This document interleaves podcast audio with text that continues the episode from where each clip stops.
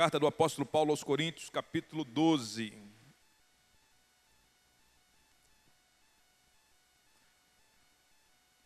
Primeira, primeira carta aos Coríntios, capítulo 12.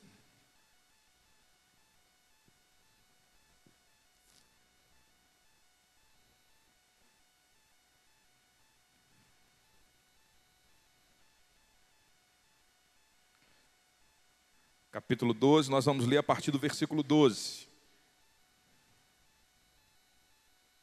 Primeira carta aos Coríntios, capítulo 12, versículo 12, diz assim a palavra de Deus: Ora, assim como o corpo é uma unidade, embora tenha muitos membros, e todos os membros, mesmo sendo muitos, formam um só corpo, assim também com respeito a Cristo Pois em um só corpo todos nós fomos batizados em um único Espírito, quer judeus, quer gregos, quer escravos, quer livres, e todos nós, e a todos nós foi dado beber de um único Espírito.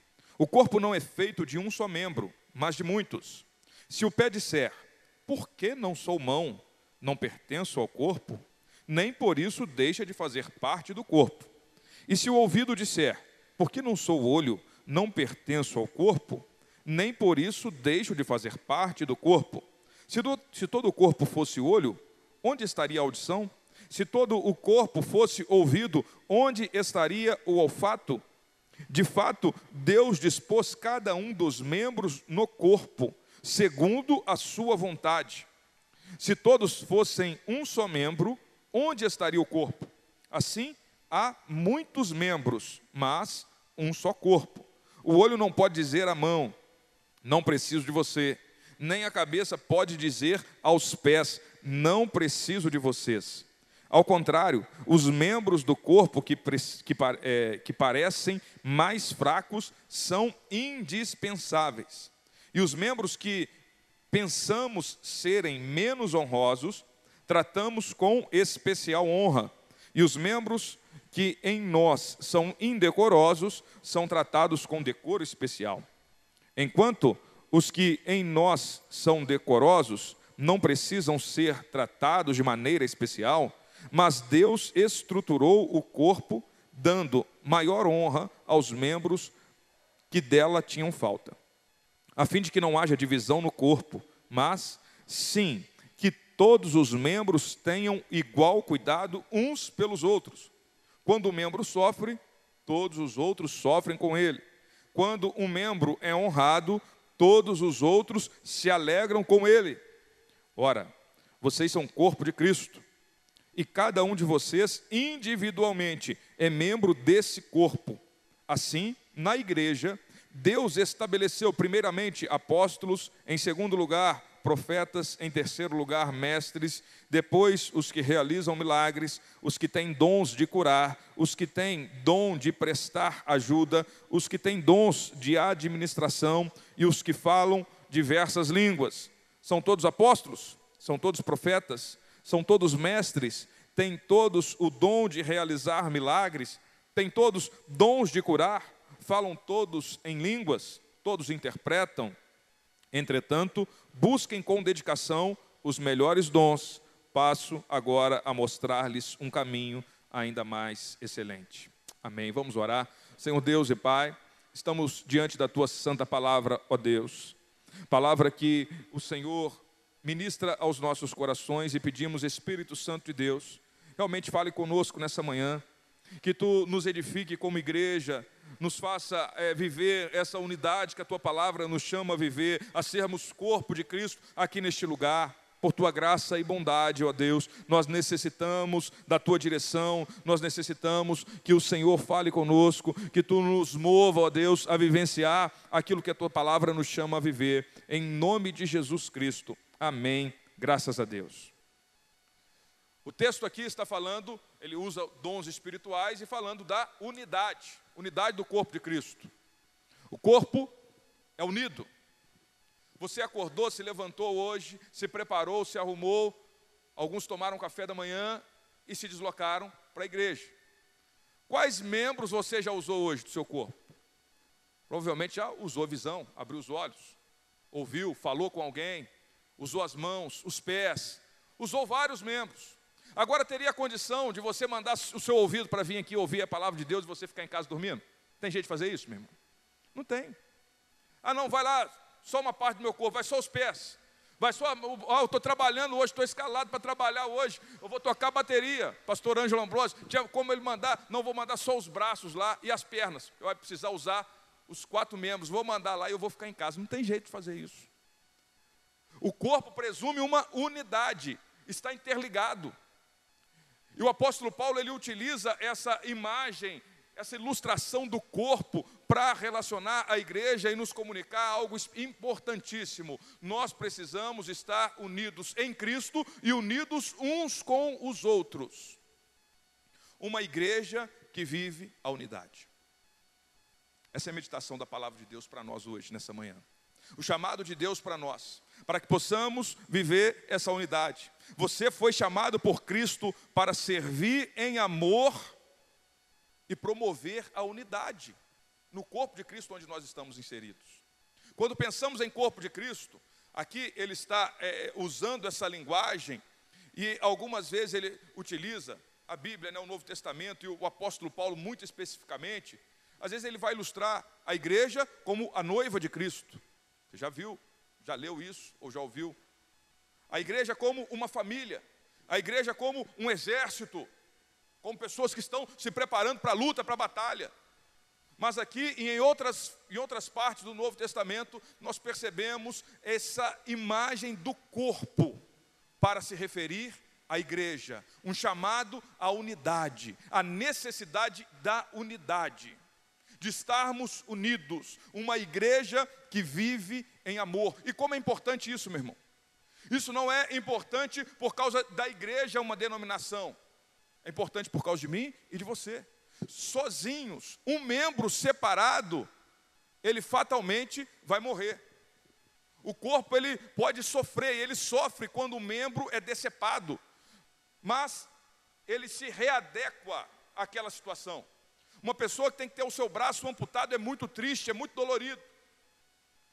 Só que aquele braço que é amputado, ele não tem vida. Ele é desprezado. Ele se torna inútil vai ser é, enterrado e não tem mais finalidade nenhuma, não tem vida. Agora, o corpo, ainda que sofra alguma, é, é, é alguma decomposição, sofra com a perda de algum dos, dos membros, o corpo, ele tem o poder, ele tem a graça que vem de Deus, nessa unidade, de se restaurar, de se restabelecer, de enfrentar aquela perda, aquele sofrimento e unido, ele supre as necessidades. O corpo trabalha para o bem do comum. Todos os membros do nosso corpo, eles estão ativos, se movendo mutuamente para o bem-estar comum.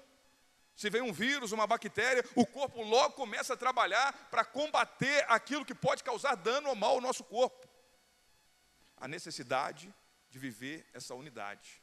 Porque sozinho, você está sujeito a perecer. Agora, juntos, unidos em Cristo e unidos uns com os outros, nós vivemos debaixo da graça. E como o poder de Deus se manifesta na unidade, meu irmão. Às vezes a gente olha, está faltando poder na igreja. Algumas coisas que a gente precisa: oração, é claro, palavra de Deus, mas vivenciar o amor que nos leva a vivenciar essa unidade. Ah, por que, que a igreja não cresce? A igreja só vai crescer se tiver unidade. Só vai crescer se estiver firmada nesse amor de Deus. Se entendermos que todos nós, apesar das nossas diferenças, nós somos um corpo unidos no amor de Jesus Cristo. O apóstolo Paulo, ele escreve essa carta aos Coríntios, e a cidade de Corinto, ela é uma, uma grande metrópole, né? era uma grande metrópole, grega e estava lá com algumas características. Uma, uma cidade que tinha é, um, um, um, orgulho pela sua intelectu, intelectualidade, o seu conhecimento, as pessoas tinham muito conhecimento, e as pessoas, então, elas eram marcadas por essa arrogância intelectual. Também era uma cidade marcada pela prosperidade, tinha muitos bens materiais, a cidade como um todo, não estou falando somente da igreja, mas a cidade como um todo, a cidade de Corinto. Então ela tinha essas marcas, E tinha uma marca também que era, era nítido na cidade de Corinto, que era uma corrupção moral. Apesar de conhecerem muito, terem eh, esse conhecimento intelectual, apesar de terem uma prosperidade material, a cidade também era conhecida e marcada pela imoralidade. Mas o apóstolo Paulo, na sua segunda viagem missionária, dirigido por Deus, ele chega até a cidade de Corinto e passa um tempo lá, passa 18 meses, pregando o Evangelho, anunciando que Jesus Cristo é o Senhor e Rei, e as pessoas se convertem, e ali se inicia uma igreja, uma igreja verdadeira.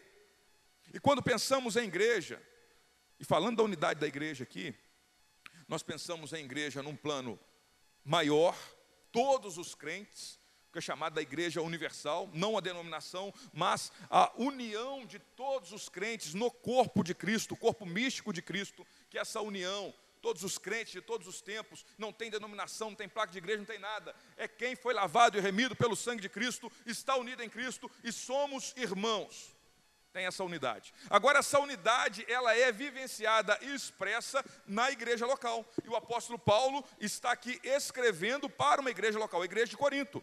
Onde aquela igreja, aqueles irmãos, eles vivenciavam essa unidade, que tem um plano maior, no plano eterno da salvação de Deus, mas ela é vivenciada hoje era, vivenciada naquele tempo por aqueles irmãos que estavam na cidade de Corinto. E o apóstolo Paulo, então, pregando, é estabelecido ali por Deus aquela igreja. Foi plantada uma igreja na cidade de Corinto.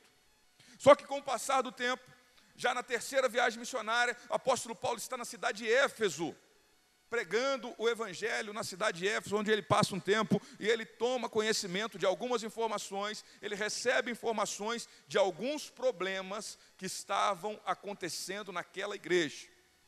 Alguns problemas. E quando você lê toda a carta, você percebe o apóstolo Paulo tratando desses problemas. E dentro, desse, dentro desses problemas, tinha lá tolerância pelo pecado, as pessoas estavam tolerantes com práticas imorais, a imoralidade era um problema na igreja. O apóstolo Paulo precisa tratar dessas situações, divisões e conflitos. A igreja estava perdendo a sua unidade. Aqui ele, nós estamos falando hoje sobre a unidade, uma igreja que vive unida. E era um dos problemas, a falta de unidade era um dos problemas que passava aquela igreja. Divisão, conflitos. As pessoas, um levando o outro é, é, no tribunal, um irmão no outro no tribunal, contendas, litígios, problemas de casamento. Ele precisa tratar a percepção, como as pessoas olhavam para o casamento, como que eles entendiam a liberdade cristã, para não se confundir com libertinagem, ou qual que é o limite da liberdade cristã. Então ele vai tratando dessas situações. E uma das coisas que ele trata, também, como necessidade daquela igreja, é o culto, a forma do culto público, congregacional, como nós estamos aqui hoje, cultuando ao Senhor. Ele trata dentro do culto da ceia do Senhor, essa carta que o apóstolo Paulo vai tratar como deveria ser, porque eles estavam se perdendo na forma de ministrar a ceia do Senhor, essa ordenança de Jesus Cristo para a igreja. Então o apóstolo Paulo precisa corrigir o rumo dessa igreja para que eles vivenciassem segundo a vontade de Deus, o plano de Deus para a igreja. Como que a igreja precisa ser igreja? Como que nós precisamos viver e, e, e desfrutar da vida em comunhão, em unidade? Ele trata lá da ceia do Senhor. Outra coisa que ele trata, aí já vem aproximando desse texto que nós lemos, é dos dons espirituais. A manifestação dos dons espirituais. A igreja de Corinto era uma igreja que tinha diversidade de dons rica em dons espirituais, a manifestação do poder de Deus, dons espirituais eram diversos naquela igreja. Mas nem por isso ela é reconhecida nesse momento como uma igreja madura, que está seguindo o rumo que Deus deu para ela. Por quê? Apesar dos dons, ela tinha diversos outros problemas, e um deles é a falta de unidade. Os dons espirituais não estavam sendo utilizados segundo o propósito de Deus para aquela igreja. Então, o fato de ter manifestações de dons espirituais não significa que uma igreja está seguindo, está seguindo no rumo que Deus tem para aquela igreja. O que caracteriza uma igreja? Está no rumo de Deus. É a sua unidade, é o seu amor, é a sua devoção, é a sua santidade ao Senhor Jesus Cristo. É o amor por Deus e o amor uns pelos outros. Se falta amor por Deus, se falta amor uns pelos outros, tem alguma coisa errada. Precisa ser corrigido o rumo daquela igreja. E aí o apóstolo Paulo trata, a partir do capítulo 12, e é tão importante como ele trata dos dons, ele precisa corrigir muita coisa que está acontecendo naquela igreja, que aqui no capítulo 12, capítulo 13, capítulo 14, ele vai tratando desses dons espirituais. Depois fala da ressurreição, como é, o crente precisa crer e perceber a realidade da ressurreição de Jesus Cristo, fala de oferta, e ele fecha a sua carta. Mas aqui nesse, nesses versículos que nós lemos, ele trata, está tratando bem especificamente da unidade da igreja. E nós precisamos nos voltar para a palavra de Deus e entender que o Senhor está nos chamando, a mim, a você, nós, igreja de nova vida em Santa Cândida, para nós estarmos unidos, unidos em Cristo e unidos uns com os outros, porque senão nós vamos perecer. Não tem outro caminho, meu irmão. Longe de Cristo, fora da unidade, fora do corpo. E não estou falando de vir assistir um culto. Estou falando de participarmos, sermos ativos no corpo de Cristo, não somente exercer uma tarefa na igreja, mas participarmos da vida uns dos outros, com limites, é claro, sem intrometer, mas, como o texto diz aqui, sofrer com aquele que está sofrendo, se alegrar com aquele que está sendo honrado, que está conquistando algo, participarmos efetivamente.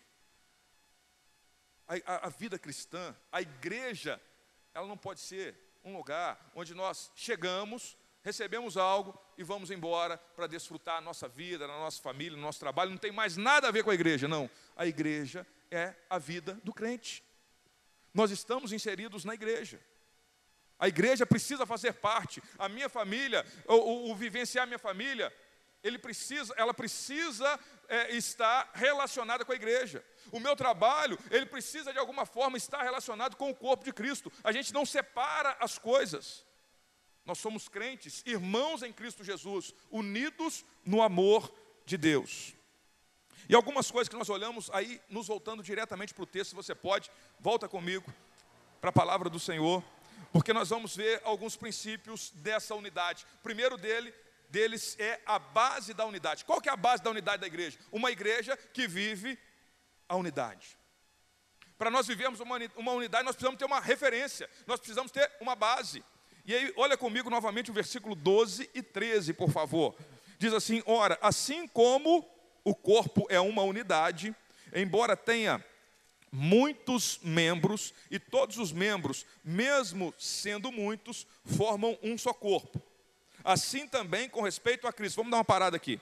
Ele está iniciando essa ilustração do corpo, ele fala do corpo, ele fala assim como, ou seja, ele está trazendo a referência de um corpo, trazendo a imagem para a mente das pessoas que estão recebendo essa carta e para nós.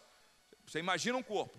Só que o corpo é apenas uma ilustração para chegar ao ponto em que ele quer chegar, que é a verdade de Deus para nós. Ele fala assim como o corpo, assim também com respeito ao que? A Cristo. E aí ele continua: Pois em um só corpo todos nós fomos batizados em um único espírito, quer judeus, quer gregos, quer escravos, quer livres, e todos nós foi dado, e a todos nós foi dado de beber de um único espírito a unidade da igreja. Nós só podemos vivenciar essa unidade porque nós temos Jesus Cristo. Nós temos o mesmo Espírito. Nós temos Deus, que é um. A base da unidade da igreja é o próprio Deus. Nós precisamos estar firmados no Senhor, em Jesus Cristo. Nós estamos unidos, só podemos vivenciar a verdadeira unidade por causa da graça e do amor de Jesus Cristo. Começamos a ver essa unidade desde o início do relato da criação, o próprio Deus se manifestando como um, o único Deus verdadeiro, que se expressa de forma diversificada.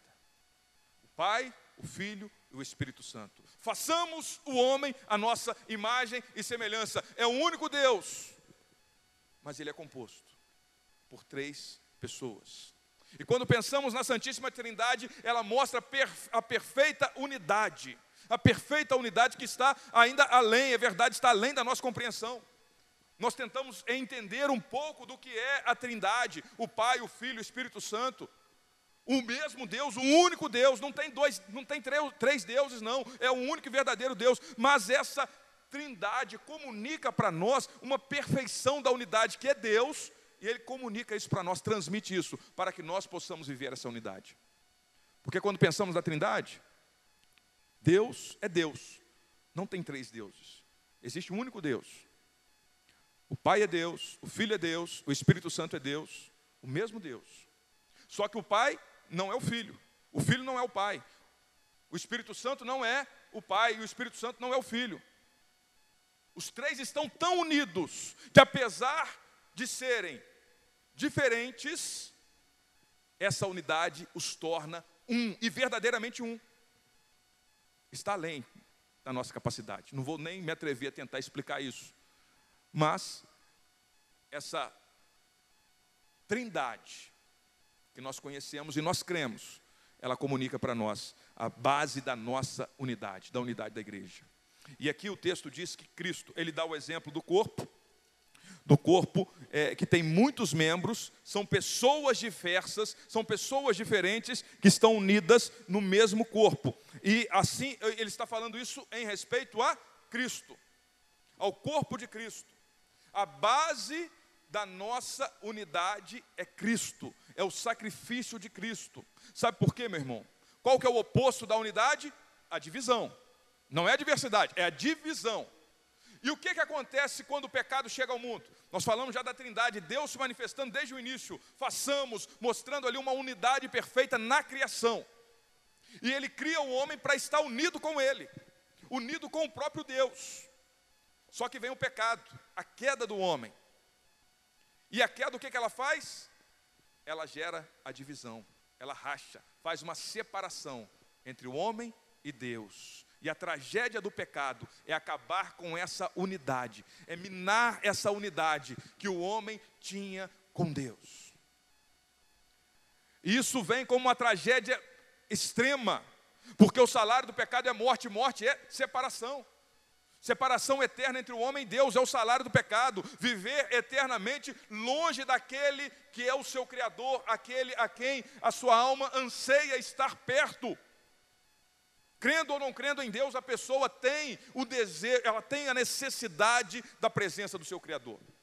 Mas então o pecado vem e rompe com essa unidade, separa, causa uma divisão.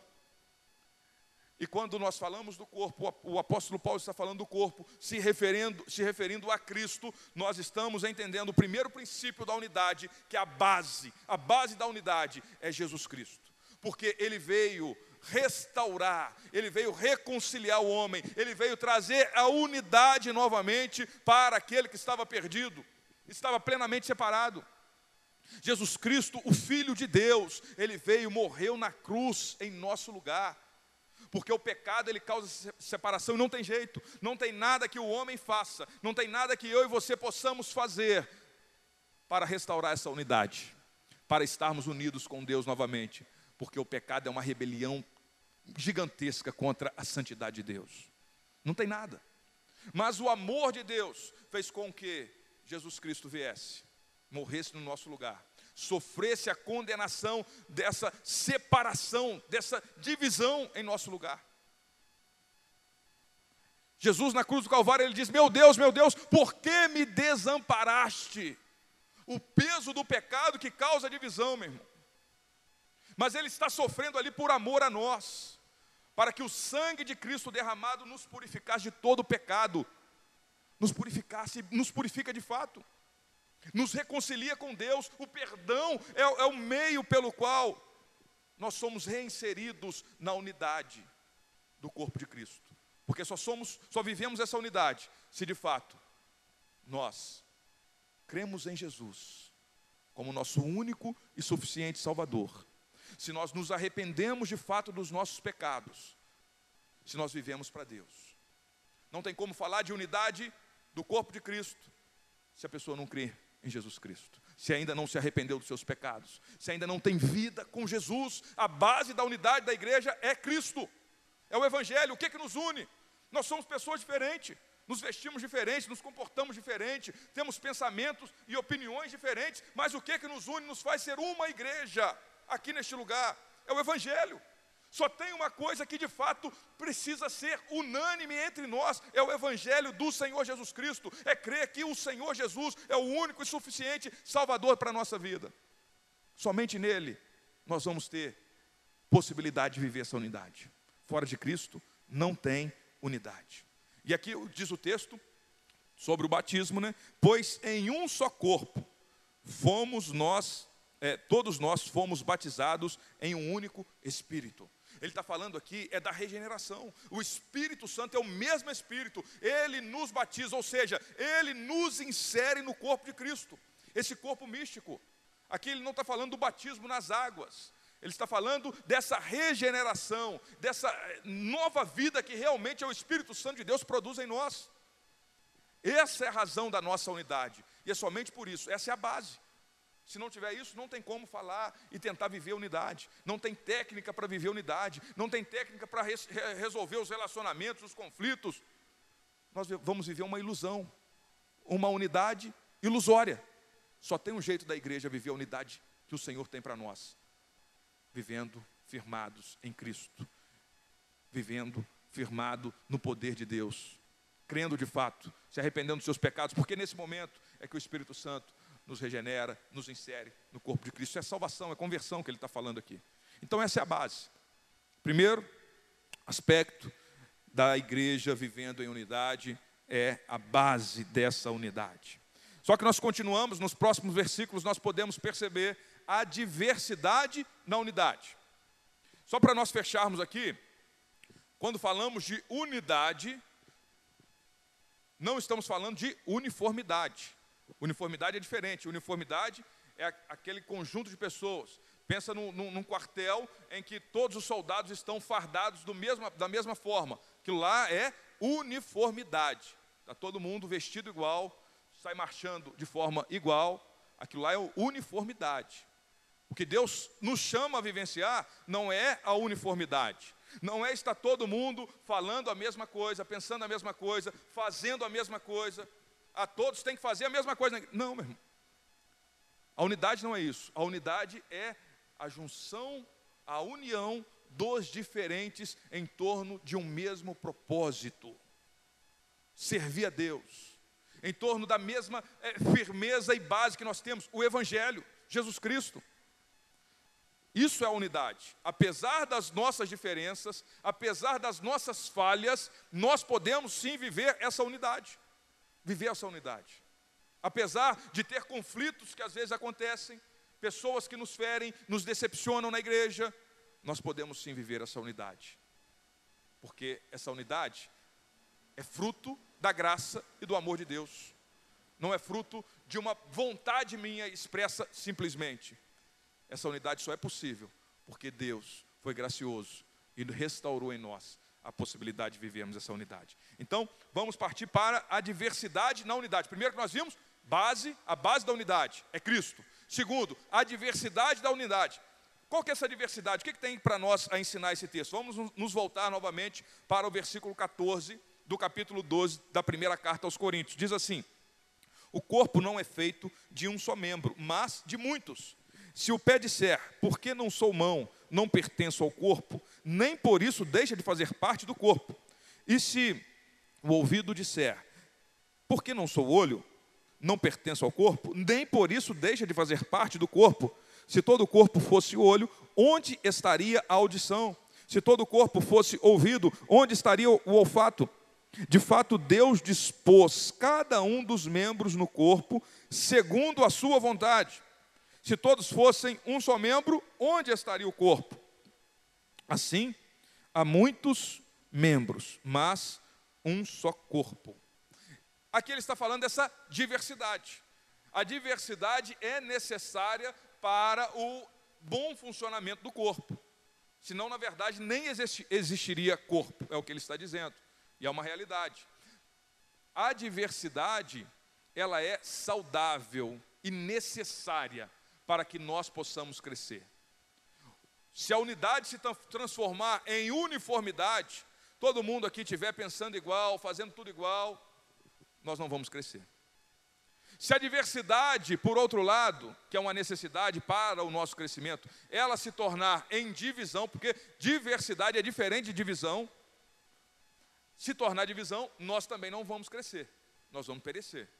Agora, se nós entendemos que essa unidade, ela é formada por pessoas diferentes, essa diversidade aqui está falando da diferença que nós temos, se nós entendermos, nós nos dispormos a entender, Senhor, apesar do meu irmão, poxa vida, eu no lugar do diácono, no lugar do pastor, eu faria tudo diferente. Eu não agiria dessa forma. Só que se nós entendermos que essa diversidade é necessária e é Deus quem estabelece, é Deus quem dá os dons espirituais, é Deus quem levanta é, cada um segundo a vontade soberana de Deus. Aqui ele está falando, ele está ainda no contexto de dons espirituais. E falando que esses dons precisam ser usados para promover a unidade da igreja. É Deus quem levanta, é Deus quem dá dons. E aqui mais, mais abaixo, nos próximos versículos, ele vai falar de alguns dons bem específicos. Deus levanta uns para pastores, mestres, está lá na carta aos Efésios. O, dom de cuidado, o dom de ter misericórdia, o dom de contribuir. Deus levanta pessoas e aqui ele está falando da necessidade dessa diversidade. E o problema que nós encontramos aqui, relatado para nós, que às vezes pode chegar é, a ser uma, uma realidade que nós precisamos tratar, é porque, em alguns casos, quando começa a, a, a perceber uma é, in, insatisfação, uma insatisfação, nós deixamos de perceber o valor do seu dom a pessoa começa a comparar. Porque ela deixa de servir, ela não está servindo, Deus deu dons. Todo crente recebe dons de Deus. Ninguém recebe todos os dons, porque a, a diversidade é necessária para que nós venhamos nos completar e crescer na presença de Deus. Então, todo crente ele recebe um dom. Você pode não estar usando, você pode não estar servindo a Deus segundo a, aquele dom que Deus te dá.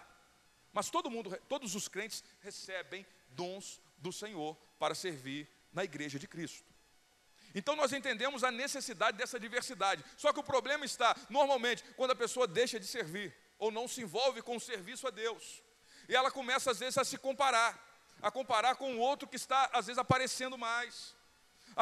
Segundo o que ele percebe, parece que aquele outro está sendo mais honrado. E aí ele começa a gerar no coração, uma insatisfação. É o que ele está falando aqui. É, como é que pode? Olha só o que ele, o que ele diz né, no versículo 14. O corpo não é feito de um só membro, mas de muitos. Se o pé disser, não sou mão e não pertenço ao corpo, nem por isso deixa de fazer parte do corpo. E se o ouvido disser, porque não sou olho, não pertenço ao corpo, nem por isso deixa de fazer parte do corpo. O que, que ele está ensinando aqui para nós? É porque às vezes a pessoa, e lá no contexto da igreja, essa diversidade, algumas pessoas estavam se achando melhores do que os outros, usando os dons espirituais para se autopromoverem, para é, é, é, enaltecer-se a si mesmo, demonstrar um orgulho, uma arrogância, porque um tinha dom de curar e continuava tendo dom. A pessoa tinha, de profetizar, falava em línguas, e achava que era melhor que o outro que não tinha. Você consegue entender que o dom existia e era uma realidade naquela igreja. Só que apesar do dom e da, da, dos dons espirituais se manifestarem, a igreja estava fora do propósito de Deus, porque faltava a unidade, o amor. O propósito pelo qual o dom é dado aos irmãos. Então nós precisamos entender: Deus nos dá dom sim. Só que o problema é quando nós deixamos de usar ou nós começamos a fazer comparações. E aí gera uma insatisfação, gera uma inveja. Isso não, não, não vem de Deus, meu irmão. Nós precisamos viver essa graça. A diversidade na unidade. Entender que todos são necessários. Entender que às vezes aquele que não aparece muito, Deus está honrando. E ele é extremamente necessário. Entender que aquele que está ajudando, está dando aula lá no Geração Vida, ninguém está vendo aqui. Às vezes não aparece na transmissão. Mas é extremamente necessário. Os irmãos que estão atuando aí na integração, extremamente necessário extremamente necessário. As irmãs que se reúnem aqui na segunda-feira para orar, para intercessão. Quem já viu alguma divulgação aí aparecer? A, aparecer assim, no, no, rotineiramente, né? Às vezes não aparece. Tem muita coisa que a igreja está servindo, os dons estão sendo usados. Nós precisamos entender como é fundamental aquilo que Deus me chama para fazer na obra dele. Se, se for algo que aparece, a glória é do Senhor. Que Deus tem misericórdia no nosso coração. Se eu estou pregando aqui, Deus tem misericórdia, porque a glória é de Deus. O fato de estar pregando não é mais importante daquele, daquele do, do, das, das, irmãs, da Gilda, da Denise, as outras irmãs que se reúnem na intercessão aqui, não é de falta nenhuma, irmão. Estão intercedendo, orando, e como a oração é necessária para a igreja. E, e entre outras coisas, estou dando só um exemplo. Todos nós somos necessários para o caminhar da obra de Deus. Não é que você é necessário, que a igreja é, não vai caminhar sem você, não é isso. A igreja depende de Cristo. Mas Deus conta com você, uma palavra que o pastor Ângelo dá, dá aqui às vezes, né? A igreja não precisa, não, não é que ela precisa, na necessidade, no, no fato de é, estar fundamentada e depender de você, não. Mas Cristo conta uns conosco para o serviço na obra de Deus. Isso é necessário para a nossa vida cristã, para a nossa vida com Deus. Não é um simples fato de nos envolvermos, ah, eu vou ajudar, vou ajudar como voluntário lá, porque eu tenho tempo sobrando. Não. É o entendimento de sermos servos. Quando eu me voluntario para fazer algo, na, na, na casa de Deus. Eu vou encontrando os meus dons. Qual, ah, eu não sei, eu não sei o que, que eu faço. É dentro dessa diversidade, na unidade que eu estou inserido, eu ainda não sei é, direito qual dom Deus me deu, onde Deus quer me usar. O caminho que eu tenho aprendido é só um: servir. Vai servindo, que Deus vai te direcionando. Você vai se dispondo a servir, que Deus vai guiando a sua vida para aquilo que Ele tem para você e vai se tornando mais claro o chamado, a vocação de Deus para aquilo que é específico na sua vida. Então nós temos que servir, o caminho é serviço. Só que quando eu deixo de servir, fico apenas comparando ou criando expectativas no meu coração de que ah, eu tenho que fazer é aquilo lá, porque eu acho mais legal, aparece mais. Não. Eu tenho que entender das necessidades e me dispor a servir onde Deus me chamar. Porque nós entendemos que essa diversidade é necessária e Deus trata conosco. Nos ensina que nós precisamos do nosso irmão. E às vezes aquele que aparece menos, ele tem uma honra diferenciada. Deus está falando que nós é, é, entendemos que essa diversidade ela é necessária e essa forma de Deus tratar e a forma de Deus é, guiar todos os membros, unidos em Cristo, para servir a Deus nesse propósito, unidos nessa diversidade. A diversidade na unidade. E aqui nós vamos caminhando nesse texto da palavra de Deus e entendemos como terceiro aspecto dessa unidade é a interdependência na unidade. Os próximos versículos aí, a partir do versículo 21, diz assim: O olho não pode dizer à mão, não preciso de você nem a cabeça pode dizer aos pés: Não preciso de vocês. Ao contrário, os membros do corpo que parecem mais fracos são indispensáveis. E os membros que pensamos serem menos honrosos, tratamos com especial honra. E os membros que em nós são indecorosos, são tratados com decoro especial. Enquanto os que em nós são decorosos não precisam ser tratados de maneira especial, mas Deus estruturou o corpo, dando maior honra aos membros que dela tinham falta, a fim de que não haja divisão no corpo, mas sim que todos os membros tenham igual cuidado uns pelos outros. Quando o membro sofre, todos sofrem com ele. Quando o membro é honrado, todos os outros se alegram com ele. Aqui ele está falando da interdependência. Nós estamos interligados. Precisamos uns dos outros. E entendendo essa necessidade que nós temos uns dos outros. De fato, nós precisamos. A cabeça não pode dizer porque não precisa dos pés. A cabeça pensa muito, é fundamental. Mas se não tiver os pés, como é que ela vai andar? Dedinho do pé, ninguém lembra dele. Mas dá um chute no canto do, do, da parede ali, chuta uma pedra. Você vai lembrar dele. Vai lembrar com facilidade. O dedo da mão, dá uma martelada no dedo. Será que preciso mesmo dos cinco dedos da mão? Precisa mesmo. Nós precisamos. Precisamos uns dos outros. E aí, uma imagem que às vezes fica, que às vezes a pessoa, a pessoa ah, está muito preocupada com o seu corpo. Vamos trazer uma ilustração para o corpo físico.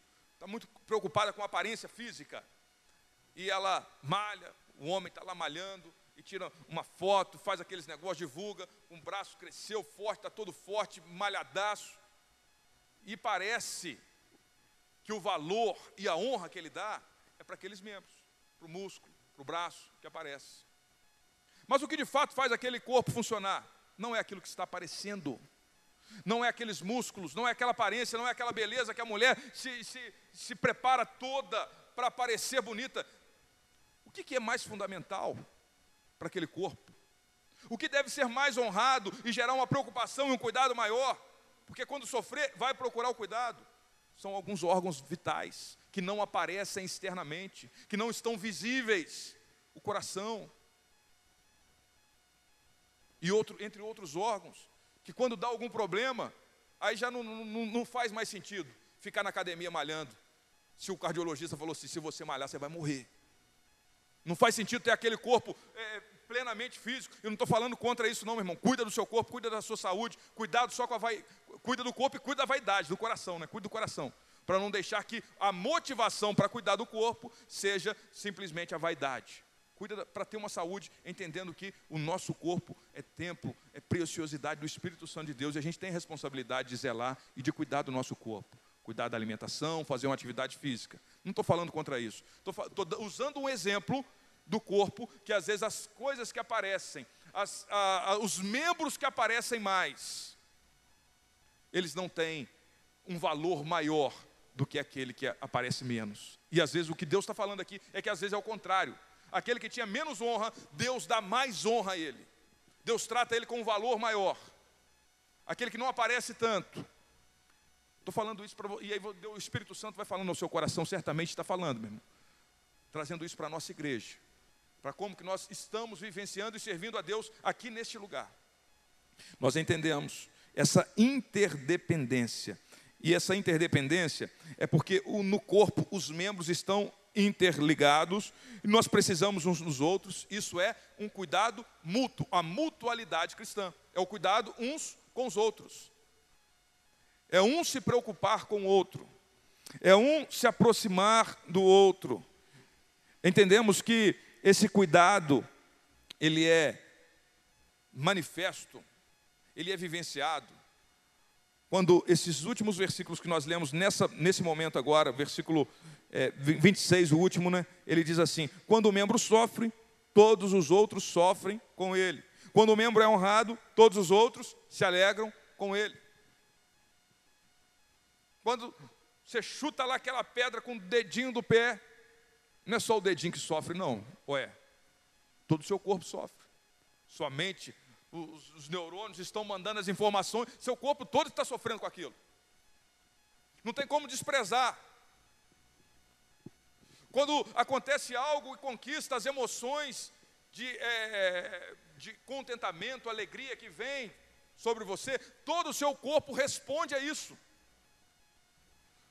Quando você está predisposto a fazer algo, o seu corpo dá sinais.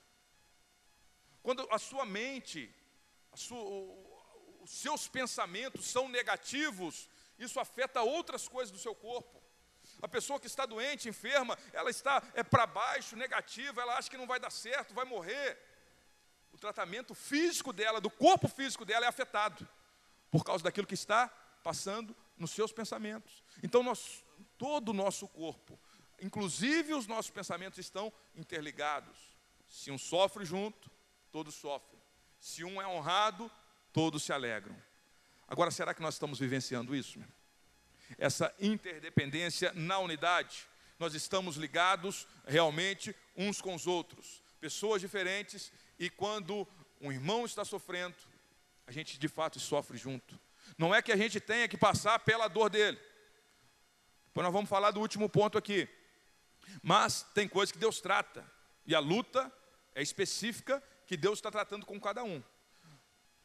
Mas, como corpo de Cristo, o sofrer com aqueles que estão sofrendo é de fato é se compadecer.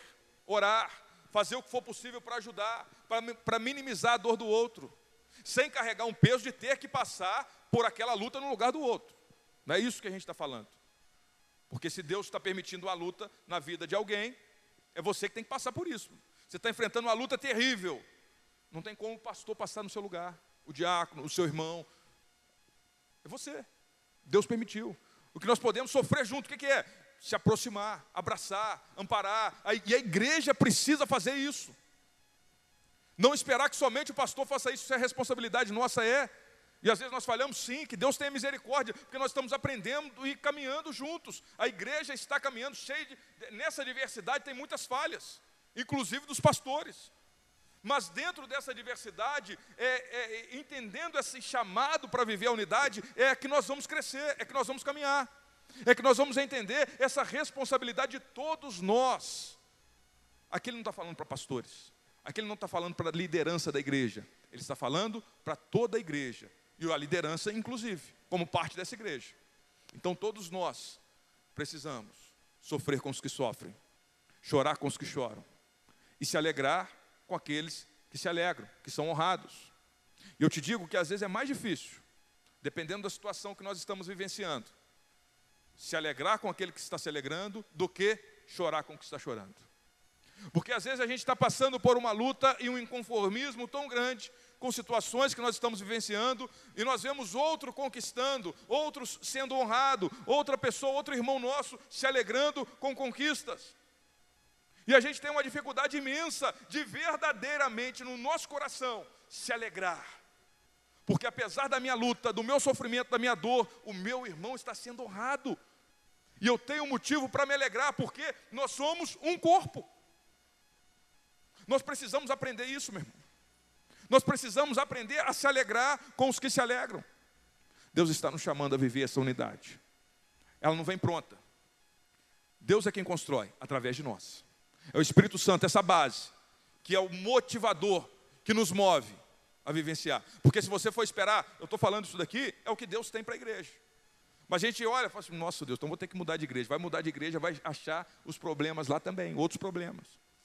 O que nós precisamos entender é que Deus nos colocou aqui neste lugar para que nós entendamos a responsabilidade que nós temos como membros do corpo de Cristo que se reúne neste lugar, de promovermos essa unidade e de falar: Senhor, tem misericórdia de mim, me ajuda a fazer o que está nas minhas mãos, para que essa igreja realmente seja o corpo de Cristo aqui neste lugar, para que realmente a igreja de Nova Vida seja a nossa família em Santa Cândida, para que nós venhamos vivenciar isso. A interdependência. E os últimos versículos, a partir do 27, nós vamos ver a individualidade na unidade. Porque o fato de sermos pessoas individuais, isso não é anulado quando nós estamos vivendo a unidade. A individualidade. Deus ainda nos trata como indivíduos singulares, pessoas únicas dentro da unidade. Veja o versículo 27, por favor. Ora, vocês são o corpo de Cristo. De cada um de vocês individualmente, e cada um de vocês individualmente é, corpo, é membro desse corpo. Assim, na igreja, Deus estabeleceu, primeiramente, apóstolos, em segundo lugar, profetas, em terceiro lugar, mestres, depois, os que realizam milagres, os que têm dons de curar, os que têm dom de prestar ajuda, os que têm dons de administração, os que têm, os que falam em diversas línguas, são todos apóstolos, são todos profetas, são todos mestres, têm todos o dom de realizar milagres, têm todos dons de curar, falam todos em línguas, Todos interpretam, entretanto, busquem com dedicação os melhores dons. Essas últimas perguntas, ele já traz uma resposta automática. Qual é a resposta? Não. Tem, são todos mestres? Não. São todos apóstolos? Não. São todos profetas? Não. Apesar de a resposta não estar aqui, é, é, a, é, essa estrutura que o apóstolo usa, ele traz para nós essa resposta é, que está é, subentendido nessas perguntas. O que, que ele está falando? Nós somos indivíduos. Deus ainda nos trata como indivíduos, vivenciando num corpo. Deus ainda te, te trata de forma singular, de forma única. Deus olha para você e trata você individualmente, mas isso não significa que eu vou ser tratado individualmente, vou viver a minha vida, é, eu e Deus, só eu e Deus na minha casa, não tem esse negócio de igreja, esse negócio está por fora. Essa igreja é, foi para um caminho longe de Deus, a igreja está toda errada, a forma que a igreja é hoje, essa organização de igreja, a denominação, está tudo errado. Tem gente pregando isso daí, meu irmão, para viver o individualismo. Não é individualismo. É a individualidade dentro da unidade. Nós vivemos unidos no corpo de Cristo. E aqui nós expressamos a nossa individualidade. Você não tem que pensar igual eu penso. Você não tem que se vestir como eu visto. A gente não tem que imitar o pastor Ângelo em tudo que ele faz. Nós somos indivíduos e Deus nos trata como indivíduos. E, nós, e Deus quer usar essa nossa individualidade, nos dando dons específicos, individuais, tratando individualmente, chamando e vocacionando uns, levantando uns para dons específicos, para que isso seja usado em propósito do bem comum, da edificação da igreja, do corpo de Cristo. Nós precisamos entender esse chamado de Deus para a nossa vida. Você é tratado individualmente, Deus conhece. Deus conhece e Deus soberanamente dá a você dons para que você possa usar no corpo de Cristo. Deus capacita você, Deus usa você de forma tal que você, como um indivíduo, entende que pode ser útil na obra de Deus, na igreja do Senhor Jesus. Os dons são dados por Deus é, individualmente para servir no corpo de Cristo, para promover a unidade.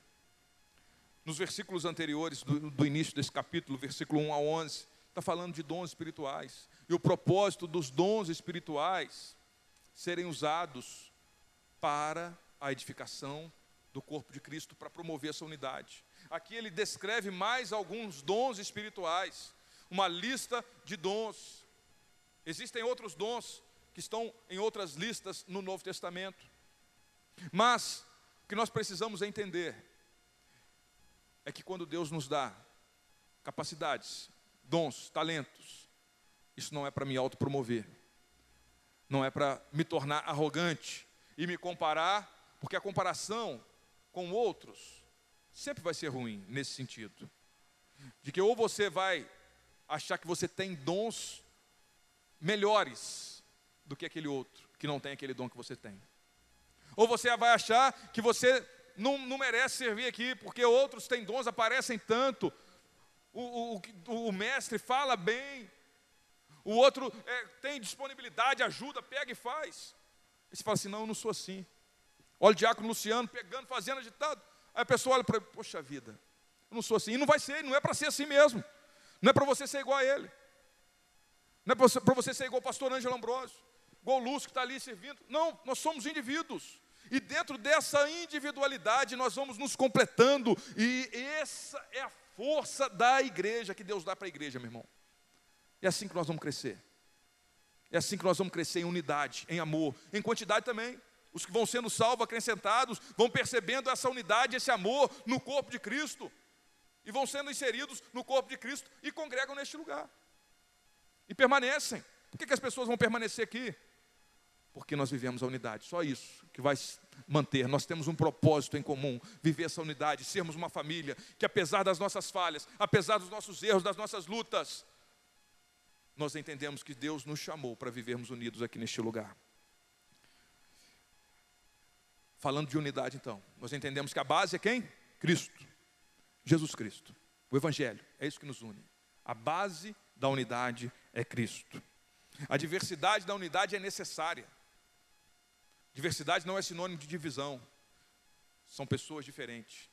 A interdependência na unidade, essas, esses membros diferentes estão interdependentes, ou seja, precisam uns dos outros, a mutualidade. A base é Cristo, a diversidade é necessária, a interdependência é uma realidade dentro da unidade, porque nós precisamos uns dos outros, e a individualidade, ela é vivenciada dentro da unidade. Não é individualismo, é a individualidade. Deus te trata ainda como indivíduo. Você não perde a sua identidade. Nossa identidade, todos nós, é Cristo que nos une. Mas você tem as suas características pessoais como indivíduo. Então você não perde isso por causa da unidade. A unidade da igreja é diferente de aglomerações de massas, de multidões, que as pessoas perdem a sua capacidade de pensar. Você vê uma multidão de torcida de futebol, de manifestação de um, de um partido político qualquer. As pessoas perdem a sua capacidade de se posicionar. A pessoa às vezes é íntegra, não fala palavrão, mas a multidão começa a falar palavrão, a pessoa que nem fala começa a falar. A pessoa não é agressiva. Se aquela multidão que está manifestando começa a ter é, é, é, posicionamentos agressivos, a pessoa que está inserida, porque ela perdeu a sua individualidade, ela está sendo levada pela massa, pela, pela, por aquela multidão que está conduzindo. E aí começa a agredir. E aí todas aquelas pessoas que às vezes não tem nada de agressivo, ele está lá sendo levado por aquela massa, porque ele deixou de ter a sua identidade, a sua individualidade, e é levado e conduzido pela massa. Não é isso que Deus quer para nós. Deus preserva a nossa individualidade e nos mantém unidos nele, em Cristo Jesus. Que o Senhor Jesus nos ajude, meu irmão, e abra os nossos olhos, para que eu e você estejamos firmados. Só tem um jeito de viver essa unidade: crendo em Jesus Cristo, se arrependendo dos seus pecados, estando de fato inserido no corpo de Cristo. E essa primeira pergunta para você: de fato, meu irmão, você se arrependeu dos seus pecados e crê em Jesus Cristo? O Evangelho é uma realidade vivenciada por você. Você é uma nova criatura. Se não é, hoje é o tempo de falar: Senhor, eu me arrependo dos meus pecados. Eu creio em Jesus Cristo. Eu quero estar unido com Deus e unido com a igreja de Deus. Porque não tem outro jeito de viver a unidade. Se tem falhas, se você não estava entendendo, se tinha como problema aqui dentro da diversidade, comparação, inveja, insatisfação com irmãos, meu irmão. Hoje é dia de perdão. Perdão faz parte da, da, da, da unidade da igreja. Se não tiver perdão, não tem nem igreja, não tem crente. Não tem, não tem jeito de ter unidade. Nós só podemos viver a unidade porque Cristo perdoou os nossos pecados. E só podemos viver essa unidade porque percebendo a grandeza desse perdão que nos alcançou, nós temos condição de transmitir perdão para o nosso irmão, de nos humilhar e pedir perdão. Eu, eu errei, eu falhei, me perdoa. Dentro dessa diversidade existem falhas. Se tem alguém para perdoar, perdoe hoje, não, não, seja rápido em perdoar. Não espere. Se Deus está falando com algo no seu coração e te dirigindo, meu irmão, perdoe, procure essa pessoa. Você tem que pedir perdão, peça perdão. Não espere. Não espere o tempo passar. Conserte. Conserte com Deus. Viva essa interdependência de se alegrar com os que se alegram e de chorar com os que choram. Exercite no seu coração. Fala, Senhor, me ajude. Se eu estou sofrendo, meu irmão está sendo honrado, me ajude a me alegrar com ele. Se eu estou sendo honrado, me ajude a me compadecer do meu irmão. Falar, eu estou vivendo um momento de conquista na minha vida, de bênçãos e de honras, mas eu, peraí, eu preciso parar. Eu preciso sofrer com meu irmão um pouco. Eu preciso orar. Eu preciso me compadecer dele. Eu preciso servir. Eu preciso compartilhar com ele daquilo que Deus tem me dado. E que o Senhor nos ajude a nos entendermos, a, a, a nos encontrarmos aqui neste lugar, nessa igreja, a servir a Deus individualmente, entender o dom que Deus te dá para você servir a Deus aqui neste lugar. Eu quero orar junto com você. Você pode ficar de pé. Nós vamos orar e pedir que a graça de Deus nos conduza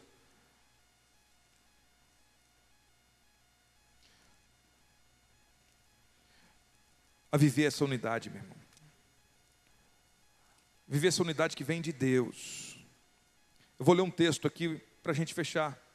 Você não precisa abrir a sua Bíblia, mas receba de Deus essa palavra. Romanos capítulo 12 diz assim: Portanto, irmãos, rogo-lhes pelas misericórdias de Deus, que se ofereçam em sacrifício vivo, santo e agradável a Deus. Este é o culto racional de vocês. Não se amoldem ao padrão deste mundo, mas transformem-se pela renovação da sua mente, para que sejam capazes de experimentar e comprovar a boa, agradável e perfeita vontade de Deus. Por isso, pela graça que me foi dada, digo a todos vocês: Ninguém tenha de si mesmo um conceito mais elevado do que deve ter, mas ao contrário, tenha um conceito equilibrado, de acordo com a medida de fé que Deus lhe concedeu. Assim como cada um de nós tem um corpo com muitos membros, e esses membros não exercem todos a mesma função, assim também em Cristo, nós, que somos muitos, formamos um corpo, e cada membro está ligado a todos os outros. Temos diferentes dons, de acordo com a graça que nos foi dada. Se alguém tem um dom de profetizar, use-o na proporção da sua fé. Se o seu dom é servir, sirva. Se é ensinar, ensine. Se é dar ânimo, que assim faça. Se é contribuir, que contribua generosamente. Se é exercer liderança, que exerça com zelo. E se é mostrar misericórdia, que o faça com alegria. Deus está te chamando a servir e viver unido nessa igreja. Senhor Deus, que nós sejamos transformados pela renovação da nossa mente. Esse texto a gente para por ele, mas ele está falando ali de um culto racional e de um viver na igreja, de servir a Deus na igreja. Que o Senhor tenha misericórdia de nós, porque às vezes nós estamos unidos com outras coisas nesse mundo, estamos nos tornando iguais aos padrões deste mundo, individualistas. O momento e o contexto social que nós vivemos, um individualismo, cada um por si, uma competição ferrenha, que um tem que ser melhor do que o outro, a você tem que ser conquistar, e nós vamos preparando nossos filhos para ser melhor do que os outros, para sempre estar acima. Que Deus tenha misericórdia de nós, Pai, e possamos entender é, é, e viver essa unidade que o Senhor tem para essa igreja, igreja de nova vida em Santa Cândida. O Senhor está nos chamando a viver essa unidade. Nos ajude a valorizar a tua igreja aqui neste lugar, que somos nós, todos nós juntos. Nós é que somos a igreja, não é o pastor, não é fulano de tal, não é o irmão que é mais antigo, não. Todos nós que congregamos aqui neste lugar, fazemos parte do corpo de Cristo, que está representado aqui nessa igreja. Que o Senhor nos ajude, Pai nos ajude e tenha misericórdia de nós. Nos ajude a crescer na fé, no Senhor Jesus, que é a base dessa unidade. Nos ajude a crescer nessa percepção da diversidade que é saudável para que possamos crescer. Que às vezes o meu irmão que pensa diferente de mim, eu esperava muito dele, ele não corresponde às minhas expectativas. Tem misericórdia de nós, nos ajude a amar.